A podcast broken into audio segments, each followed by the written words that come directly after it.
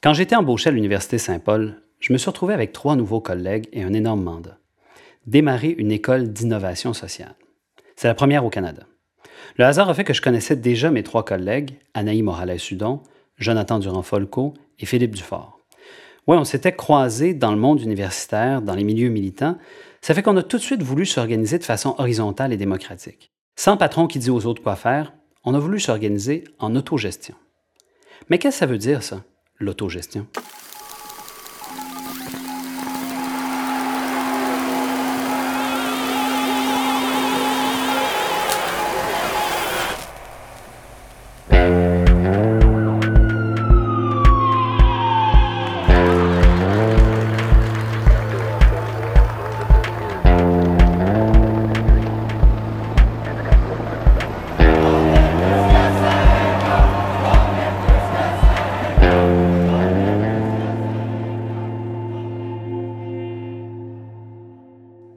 Salut, je m'appelle Simon Tremblay-Popin. Vous écoutez Manuel pour changer le monde. Un balado produit par Magnéto et réalisé par l'équipe de l'École d'innovation sociale Élisabeth Bruyère de l'Université Saint-Paul. On dit toujours qu'il n'y a pas de manuel pour changer le monde. On s'est quand même demandé de quoi il y aurait l'air si on en écrivait un. Et si on donnait la parole à ceux et celles qui tentent de changer le monde tous les jours?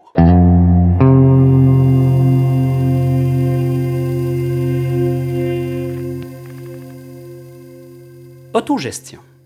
Pour certains, ça veut rien dire. Ça n'existe pas dans leur vie, ils n'ont jamais entendu parler de ça.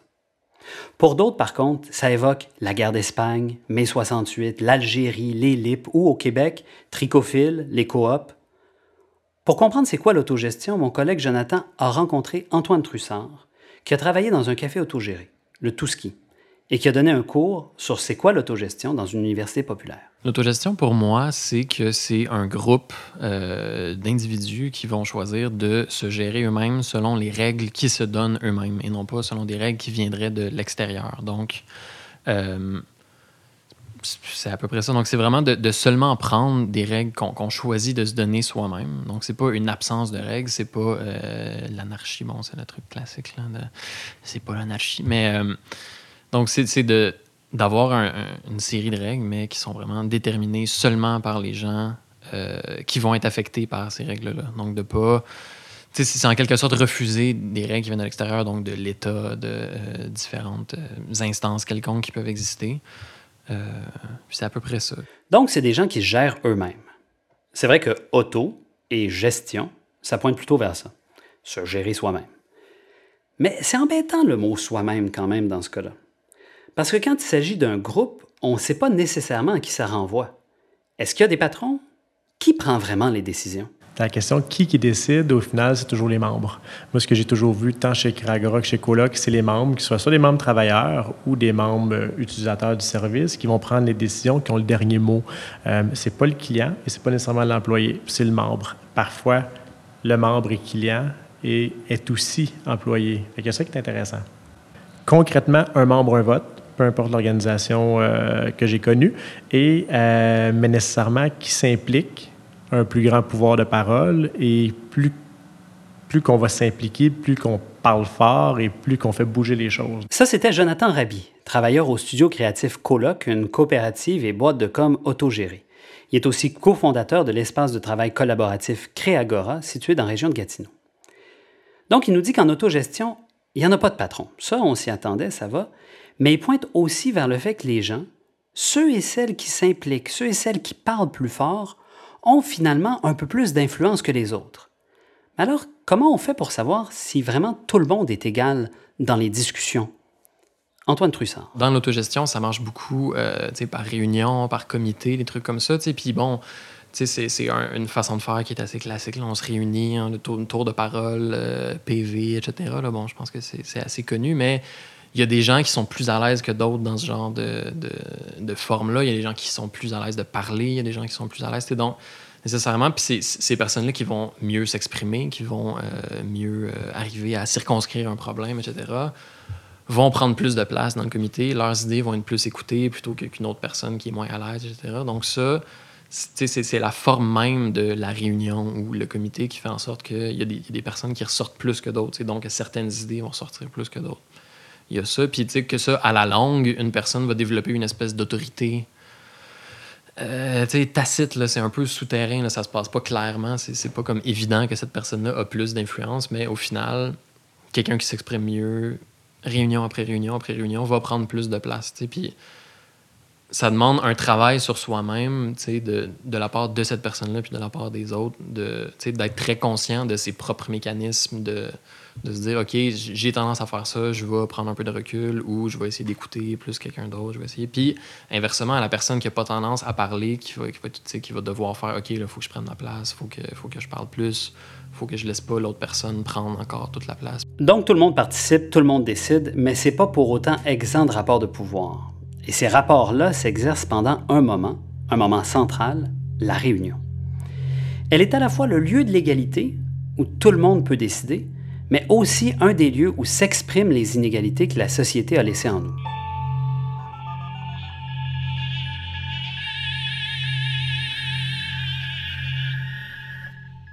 La réunion, c'est donc le cœur de l'autogestion.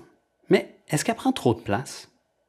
Quand on s'est lancé à travailler en autogestion à l'École d'innovation sociale, c'est la peur qu'on avait. Est-ce qu'on va passer toute notre vie en réunion? Oui, il y a beaucoup de réunions, euh, c'est sûr. Euh, dans un milieu autogéré. Mais euh, en même temps, je pense que des fois, il y, a une espèce de lien entre ce qu'on perd en réunion, on le gagne aussi en engagement. Euh, ce que moi j'ai trouvé pour les finalement peu d'expériences que j'ai eues dans des, des milieux privés, euh, c'est que des fois, en tout cas, moi j'avais plus de mal à m'identifier finalement au, au, sens de l'entreprise pour laquelle je travaillais, tandis que euh, disons que le rôle, l'influence que je peux avoir sur les risques, le lien que j'ai avec cette organisation-là fait que je me réveille la fin de semaine puis je pense à les risques puis je, je me sens très impliquée. Donc je pense qu'il y a certainement peut-être plus de longueur euh, sur les réunions, mais je pense qu'on gagne sur, euh, sur l'engagement personnel des employés, mettons. Ça, c'était ma cousine, Elia Tremblay de Métral. Elle travaille à l'Institut de recherche et d'information socio-économique, l'IRIS, un think tank de gauche autogéré. OK, donc pour elle, il y a beaucoup de réunions. Mais Marie-Ève Lamy, qui est éditrice chez Lux, pense qu'avec un peu de pratique, on peut réussir à ne pas y perdre tout notre temps nos, réunions euh, aux deux semaines. Avant, on faisait. Oui, il y avait un ordre du jour, mais c'était juste comme des points. Puis là, on discutait de tout ensemble. Mais je veux dire, on a déjà été huit en même temps autour de la table. C'était contre-productif, en fait. C'était vraiment une perte de temps, D'avoir à tout, tout, tout discuter, tu sais, puis à... Fait qu'on a, on a réfléchi, tu sais, à comment faire pour mieux utiliser ces moments-là en faire que ce soit des moments agréables et non pas des moments où est-ce que tout le monde a juste hâte que ça finisse, puis lâche des soupirs, puis disait hey, écoute, euh, on peut-tu passer à un autre sujet, puis, euh, tu sais. Ce qu'on fait, comme je disais tout à l'heure, c'est que à tour de rôle, c'est à une personne de rassembler les points de tout le monde. Mais les points sont, sont détaillés dans l'ordre du jour. Les points, c'est comme si c'était un pré-procès verbal, en fait. Fait que tout le monde a ça entre les mains avant la réunion, on prend connaissance, puis ça, ça nous sert d'outil pour la circulation d'informations. Et ce dont on parle pour vrai en réunion, c'est que les points où est-ce qu'il y a des décisions à prendre ou des consultations à faire ou tout ça. Donc, les points d'info, on les répète pas. On n'a pas de, de, de, discussion sur des trucs qui sont déjà réglés ou qui sont comme... C'est ça. Et ça se passe beaucoup mieux. L'efficacité, c'est pas une chose mauvaise en soi. C'est pas juste genre pour produire plus, l'efficacité. Ça peut être aussi juste pour avoir plus de fun. Marie-Ève et sa gang ont donc réussi à s'organiser, oui. Mais est-ce que ça n'aurait pas été plus efficace de tout simplement avoir un patron qui leur dit quoi faire? Bertrand Schepper, un chercheur de l'IRIS, émet des doutes. Je ne suis pas si certain qu'on perd par rapport à un, un organisme hiérarchisé parce que Bon, peut-être que oui, la prise de décision, une personne dire oui ou non à, une question, effectivement, ça va peut-être plus vite dans, une entreprise hiérarchisée. Cependant, pour avoir euh, vécu certains, pour avoir été en bas de la hiérarchie, disons, euh, on voit aussi une question se poser. Alors, pour qu'elle se pose, il faut qu'elle monte tous les échelons de la hiérarchie. Il y a une décision, la décision doit être redescendre jusqu'en bas pour que finalement, on ait quelque chose qui peut-être fonctionne pas parce que la personne en bas c'est très, très bien que ça ne marchera pas si on fait ça comme ça. Donc, peut-être que oui, la décision est prise. Six mois plus tard, on réalise que ça ne marche pas. On remonte le même problème de tous les échelons, un après l'autre, pour qu'il redescende. Donc, Ça dépend beaucoup, beaucoup des types d'entreprises et de la manière dont on fait ça. Et moi, je pense que si on prend le processus dans son ensemble entre on identifie un problème. Ce problème doit être réglé de manière, disons, philosophique ou de manière en, réflexion pour ensuite l'instaurer de manière plus euh, pratique. Je ne suis pas certain que notre modèle de, modèle de fonctionnement est, moins, est, moins rapide. Antoine Trussard, qui a travaillé au café Touski, part d'un autre principe. Est-ce que c'est si bien que ça qu'on règle les choses rapidement? Pour la question du temps, c'est que il n'y a pas cette espèce d'idée-là d'efficacité à tout prix, j'ai l'impression. C'est un, peu, c'est un peu une question de valeur de se dire on va prendre le deux heures nécessaires, plutôt que de se dire comme ah, on va juste renvoyer la personne problématique, puis euh, on n'en parle plus, on va embaucher quelqu'un d'autre, puis la personne est, euh, est, remplaçable. Anyway, on va se dire ok, on va prendre le deux heures, quatre heures, six heures euh, pour régler ce problème-là, pour être capable d'accueillir cette personne-là, puis l'autre personne dans ça sonne un peu grandiose, là, mais dans leur humanité, dans, dans leur complexité aussi, puis de dire que c'est des, des individus qui travaillent là, c'est pas juste des employés, c'est vraiment comme des personnes qu'il faut aller. Euh, qu'il faut prendre dans l'ensemble, si on veut. Puis moi, je pense que c'est un investissement qui vaut la peine, absolument, mais c'est effectivement beaucoup de temps, c'est beaucoup de beaucoup de temps bénévole, comme pour répondre à ta question. Euh, c'est ça. Au tout les heures travaillées sur le plancher sont payées, mais les heures passées dans les comités, les heures passées à réfléchir à toutes ces choses-là sont, sont pas payées. Sont... En tout cas, il l'était pas à ce moment-là. J'avoue qu'aujourd'hui, je sais plus. Je sais que c'est une, une problématique constante euh, au tout ski, de savoir est-ce que justement on veut commencer à rémunérer les heures de comité, d'assemblée, euh, donc toutes ces choses-là qui prennent plus de temps. Ça demande du temps et de l'investissement s'autogérer. Mais si tout le monde participe à ces réunions si importantes, là, est-ce que ça veut dire que tout le monde fait toutes les tâches? À l'école d'innovation sociale, en tout cas, je serais bien incapable de faire ça. Les gens qui travaillent à la maison d'édition Luxe, eux, ont trouvé des façons de faire. Là où on essaie le plus d'avoir de la rotation de tâches, ou en tout cas d'avoir une, égalité dans ces tâches-là, c'est toutes les tâches plates. C'est euh, qu'on essaye le plus possible de faire ça. Mais sinon, euh, c'est ça. Donc, il y a quelqu'un qui s'occupe de l'administration, il y a quelqu'un qui s'occupe euh, euh, du suivi avec les médias, puis d'organiser les lancements. Des fois, chacun, chacune peut donner son coup de main, ses idées, évidemment, lors des réunions où, moi, on est trois à faire du travail d'édition. Il y a des personnes qui s'occupent de la prod, il y a des personnes qui s'occupent, qui supervisent davantage, disons, euh, la ligne le, le, travail artistique, la, la, direction qui assume plus la, direction artistique. Fait que c'est à la fois, tu sais, par... Euh, parce qu'il faut quand même euh, aussi... comme je pense qu'il y a des tâches, oui, qui sont un peu plus spécialisées, mais au-delà de ça, je pense que quand tu essaies de tout faire, tu fais rien bien. Donc, l'autogestion, c'est pas que tout le monde se mêle de tout, tout le temps? Ah non, non, non, ça, je pense que c'est la pire, pire, pire erreur. Ah non, ça, c'est la pire erreur à faire. Je, je pense que c'est vraiment pas réaliste de, de, travailler comme ça. Je pense que c'est. Ça, c'est générateur de conflits. Vraiment. C'est à la fois contre-productif en termes de temps, en termes de. Euh, utilisation adéquate des ressources humaines, j'aime pas ça ce mot-là, mais tu sais, de, des, des forces de chacun, chacune où est-ce qu'elle devrait être mise. Puis, euh, puis à la fois, c'est ça, c'est une source de conflit. C'est clair. Donc, chez Lux, on sépare les tâches plates et chacun s'investit dans son champ d'expertise. Est-ce que c'est la même chose dans une boîte de com web comme Coloc? Jonathan Rabi. Est-ce que tout le monde peut être trésorier? Est-ce que tout le monde est à l'aise avec les chiffres? Non.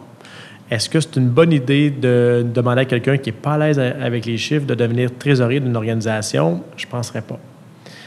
Si la personne a un intérêt marqué et un désir d'apprendre, la coop offre cette possibilité-là. Parfait, on va être coaché.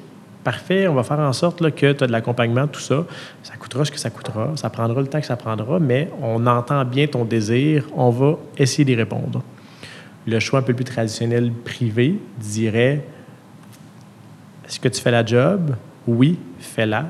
Est-ce que pas, si tu n'es pas capable de faire la job, on va trouver quelqu'un qui va la faire. Bonne journée.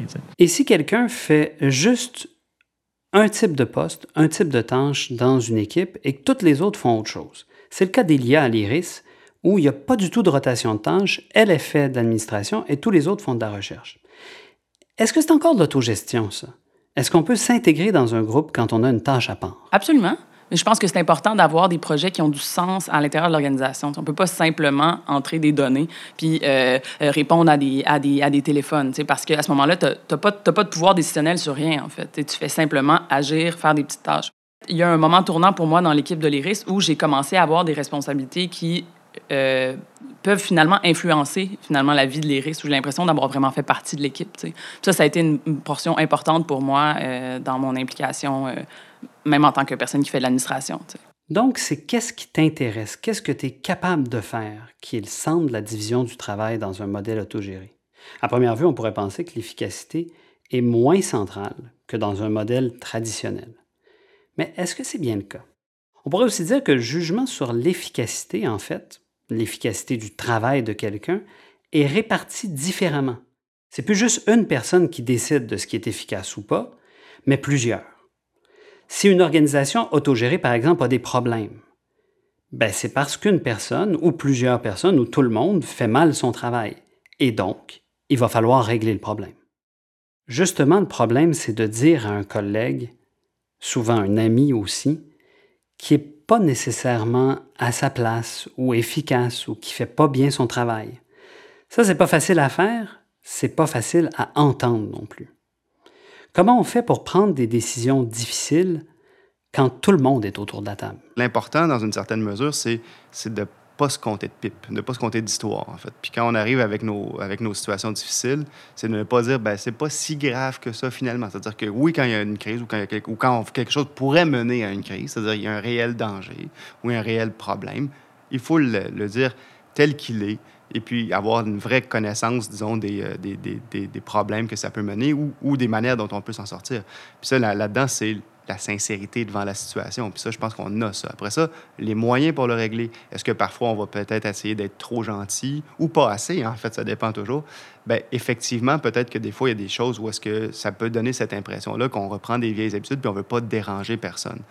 Mais je, je pense que même lorsqu'on fait ça, si on est sincère les uns avec les autres puis qu'on essaie d'être le plus proche de la vérité, on réussit généralement à admettre qu'on a une situation problématique peut-être que, la, peut-être que la réponse à ça, ce n'est pas d'être le plus tranchant possible, mais au contraire de petit pas vers petit pas, améliorer la situation et faire des points d'étape à chaque fois, puis dire, ah, ben, finalement, on a pris ça, c'était peut-être bon, compliqué, mais euh, peut-être qu'il faut aller un petit peu plus loin, puis toujours aller un petit peu plus loin. Puis en faisant ces petits pas, petits pas, on finit par régler le problème sans créer une aussi grosse tension que si, au contraire, on avait pris un problème euh, d'emblée, puis dire ce problème-là, il est là, la situation, ça va être ça, ça, ça, puis que la personne qui finalement doit gérer la situation la gère avec une, euh, avec une impression qu'elle a été.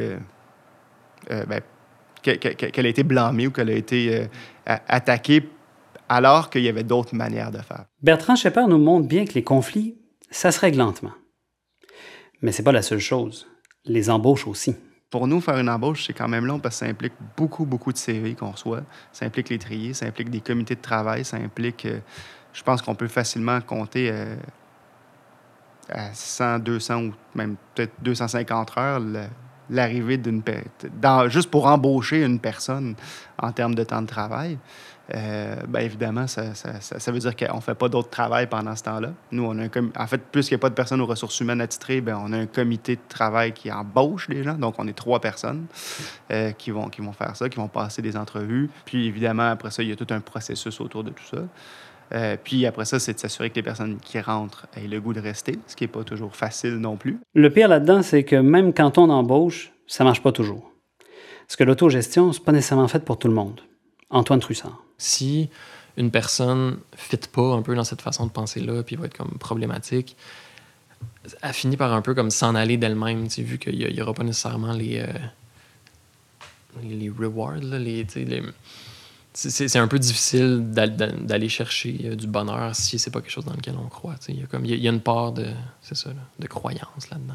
Oui, mais le doux mouvement naturel des choses advient pas toujours l'équipe de luxe a eu tout un problème à gérer. On a une personne qui nous a fraudé. On s'est rendu compte que la personne nous fraudait depuis des années, nous volait euh, depuis euh, sur une longue période, donc sur plusieurs années. Euh, la personne en question faisait aussi, s'occupait aussi de l'administration, donc on pourrait dire qu'elle avait les deux mains dans le plat de bonbons. Donc ça, c'est vraiment, vraiment intense à gérer. Parce que, sais, euh, ça fait déjà quand même quelques années de ça. Mais, c'est une personne, tu sais, je veux dire, on est quand même, on a des liens assez forts, puis c'est assez, sais, serré, puis c'est toute la confiance qui, euh, qui part euh, à ce moment-là. Tu te rends compte que ben, c'est qui la personne que tu en face de toi, tu sais. Puis, ben, c'est ça, c'est des liens d'amitié. Je veux dire, moi, je, veux dire, je passais plus de temps avec cette personne-là qu'avec mon propre chum, tu sais. Je veux dire, euh, c'est. Puis là, mais qu'est-ce que tu fais? Tu, tu dénonces la police, tu dénonces pas la police. Tu traînes en cours, tu traînes pas en cours. Tu, euh, tu euh, qu'est-ce que tu fais, tu finalement, ben, c'est clair qu'on a, on a, on a mis la personne à pied, on l'a mis dehors parce que c'était pas possible de continuer dans ces conditions-là. La confiance était vraiment complètement rompue. Euh, mais on a décidé de ne pas porter plainte à la police. Puis c'est ça, on a entamé un truc de médiation pour euh, voir, euh, ben, pour qu'il admette ses torts, qu'il admette le montant d'argent avec lequel il était parti, qui était plusieurs milliers de dollars. Puis on est arrivé à une entente euh, à l'amiable hors cours de montant un peu symbolique. Euh, c'est ça. Mais tout ça, là, j'écoute, je le raconte en 30 secondes, là, mais en deux minutes, mais ça, ça a duré. euh, juste régler ça, là, ça a traîné sur, euh, je pense, deux, trois ans. Là. Fait que ça, ça te plombe une équipe, ça te plombe. c'est fou, là, tu veux pas mettre tes énergies là-dedans. Là. C'était vraiment intense. Ouais. Ça, c'est le genre d'affaires dont tu n'as pas le goût de t'occuper dans. Que tu sois en autogestion ou pas. Mais c'est vrai que l'autogestion, ça rend l'affaire un petit peu plus complexe. C'est comme plus profondément lié à ta vie. Tu peux pas juste dire les ressources humaines vont s'en occuper. Non, non. Faut que tu deals avec. Ou alors peut-être qu'on pourrait penser à une organisation autogérée assez grande pour avoir un département complet de ressources humaines. Ou pour poser la question autrement, est-ce que l'autogestion, là, ça peut juste fonctionner en petits groupes? Ça a comme pas vraiment été essayé à ce que je sache à très grande échelle, comme à plusieurs, à plus que, je sais pas, là, 100, 50, 100 personnes vraiment de l'autogestion. À ce que je sache, moi, il n'y a, pas eu d'exemple vraiment de ça. Ou sinon, c'était des, sous-catégories de quelque chose de plus grand. Mais, à mon avis, je pense que ça, ça, pourrait devenir aussi gros que possible parce que, c'est un modèle parmi d'autres. le, le modèle qu'on connaît là, il nous apparaît comme étant le modèle pyramidal classique avec une hiérarchique. Il nous apparaît comme étant plus naturel parce que, puis plus facile parce que c'est tout ce qu'on a, puis parce que toute la société est modelée là-dessus. Puis c'est vraiment. euh, c'est ça, c'est un. rentrer dans un modèle hiérarchique, ça demande aucun effort aujourd'hui parce que c'est toujours ça qu'on a connu. Le prof, l'élève, le, le modèle de l'armée, le modèle du gouvernement. euh, Bon, c'est assez classique. Mais si ce, qu'on nous apprenait dans l'enfance, si c'était un modèle euh, autogéré, bon, je dis pas nécessairement de tout changer le modèle scolaire puis tout, mais juste si on reconnaissait la pertinence de, euh, d'un modèle autogéré, d'un modèle plus horizontal, si on faisait juste nous le montrer comme étant le modèle normal, dès l'enfance, ben il n'y a pas de raison pourquoi est-ce que ça marcherait moins bien. Oui, Antoine a probablement raison. Si on apprenait dès l'enfance à s'autogérer, ce serait sûrement mieux. Mais est-ce qu'il n'y aurait pas des blocages quand même? Jonathan Rabi. Je pense que tous les systèmes ont une limite aussi, là, sur le point de vue que euh, il y a 100 ans, on ne faisait pas les choses de la même façon qu'aujourd'hui. Est-ce que dans 100 ans, on va les faire différemment? Assurément. Est-ce que le modèle un peu plus capitaliste traditionnel a atteint une limite? J'en ai vraiment aucune idée. Mais est-ce qu'il y a de la place à autre chose? C'est certain. Donc, l'autogestion, ça marche, ça peut intéresser, mais est-ce que ça peut être récupéré par des gens qui veulent finalement juste faire de l'argent? Je pense que la réponse à ça, c'est oui, malheureusement. Puis, euh, puis euh, c'est- quelque chose qui, peut, qui, qui, qui va pouvoir se répandre parce que l'autogestion peut être très efficace. On est en train de développer des outils, puis particulièrement avec, bon, euh, dans, dans, dans, dans le domaine de la, de la haute technologie, etc., il y a beaucoup de gens qui développent des, des applications de gestion de projet, euh, bon, les Lumio, Slack, etc., qui arrivent à être super efficaces pour gérer une équipe de façon décentralisée. Puis ça, c'est quelque chose qui va juste continuer. Donc, euh, l'attrait de l'autogestion, entre guillemets, en gros guillemets, pour des, pour des équipes à l'intérieur des grosses entreprises va être très grand. La différence là-dedans, c'est que, euh, selon moi, c'est pas vraiment de l'autogestion, c'est juste de, de, déléguer de la responsabilité à des gens, disons, d'un niveau hiérarchique inférieur à un niveau hiérarchique inférieur, sans donner à ces employés-là euh, ni les profits, ni la propriété de l'entreprise. C'est, c'est quelque chose qui, existe aussi, c'est, c'est un exemple, c'est une compagnie euh, en Beauce qui s'appelle Rigitex, qui sont, euh, ils sont 120 employés, qui ont, euh, ils ont juste, un, jour, ils ont perdu leur directeur de production, puis ils se sont rendus compte que finalement, c'était peut-être mieux de ne pas le remplacer. Puis ils ont fait si je ne me trompe pas, 12 équipes de 10 personnes ou 10 équipes de 12 personnes pour faire la gestion de toute l'entreprise. Puis finalement, ils n'ont juste jamais remplacé leur, euh, leur, leur, leur, équipe de direction. Puis je pense que l'entreprise marche très bien comme ça. Mais reste que l'entreprise a une propriétaire, a quelqu'un euh, en haut qui, euh, elle, empoche les profits. Mais je, à ce que je sache, il y a une certaine manière de redistribution des profits, etc. Mais il y a toute cette idée-là d'autogestion à l'intérieur d'une entreprise, mais qui ne vient pas avec la propriété, qui, qui, est différente, là, par exemple, des coops de travail. Parce qu'une coop de travail, là, tu peux être autogéré, mais l'entreprise t'appartient. Donc, tu vas pouvoir euh, toi-même gérer les profits, euh, redistribuer les profits euh, au prorata de, de, comment les gens ont travaillé. Donc, c'est ça. Puis moi, moi j'ai l'impression que cette idée-là d'autogestion va être récupérée, commence déjà à être largement récupérée. C'est vraiment une question de temps. Avant que ça se passe, de la même manière que le, le, le, capitalisme vert s'est développé là, dans les 10-15 dernières années, ça s'en vient. L'autogestion, c'est vraiment étrange. On rencontre à l'école plein de problèmes qui ont été mentionnés dans cet épisode. Bon, sauf que personne nous a encore fait un vol de plusieurs milliers de dollars. Mais on vit les mêmes expériences. L'affaire, c'est qu'on n'a pas beaucoup de livres, de sites web, de vidéos de quoi que ce soit pour en parler concrètement. C'est comme un grand fouillis à propos duquel on s'informe entre personnes qui la pratiquent en ce moment ou qui l'ont déjà pratiquée. Cette année, je donne le premier cours de l'école d'innovation sociale qui s'appelle Autogestion des organisations. Je pense qu'on a beaucoup de travail à faire pour mieux comprendre cette façon de s'organiser. Si on pense qu'un jour, toute la société pourrait être autogérée, il faudrait bien commencer par étudier à fond cette question-là.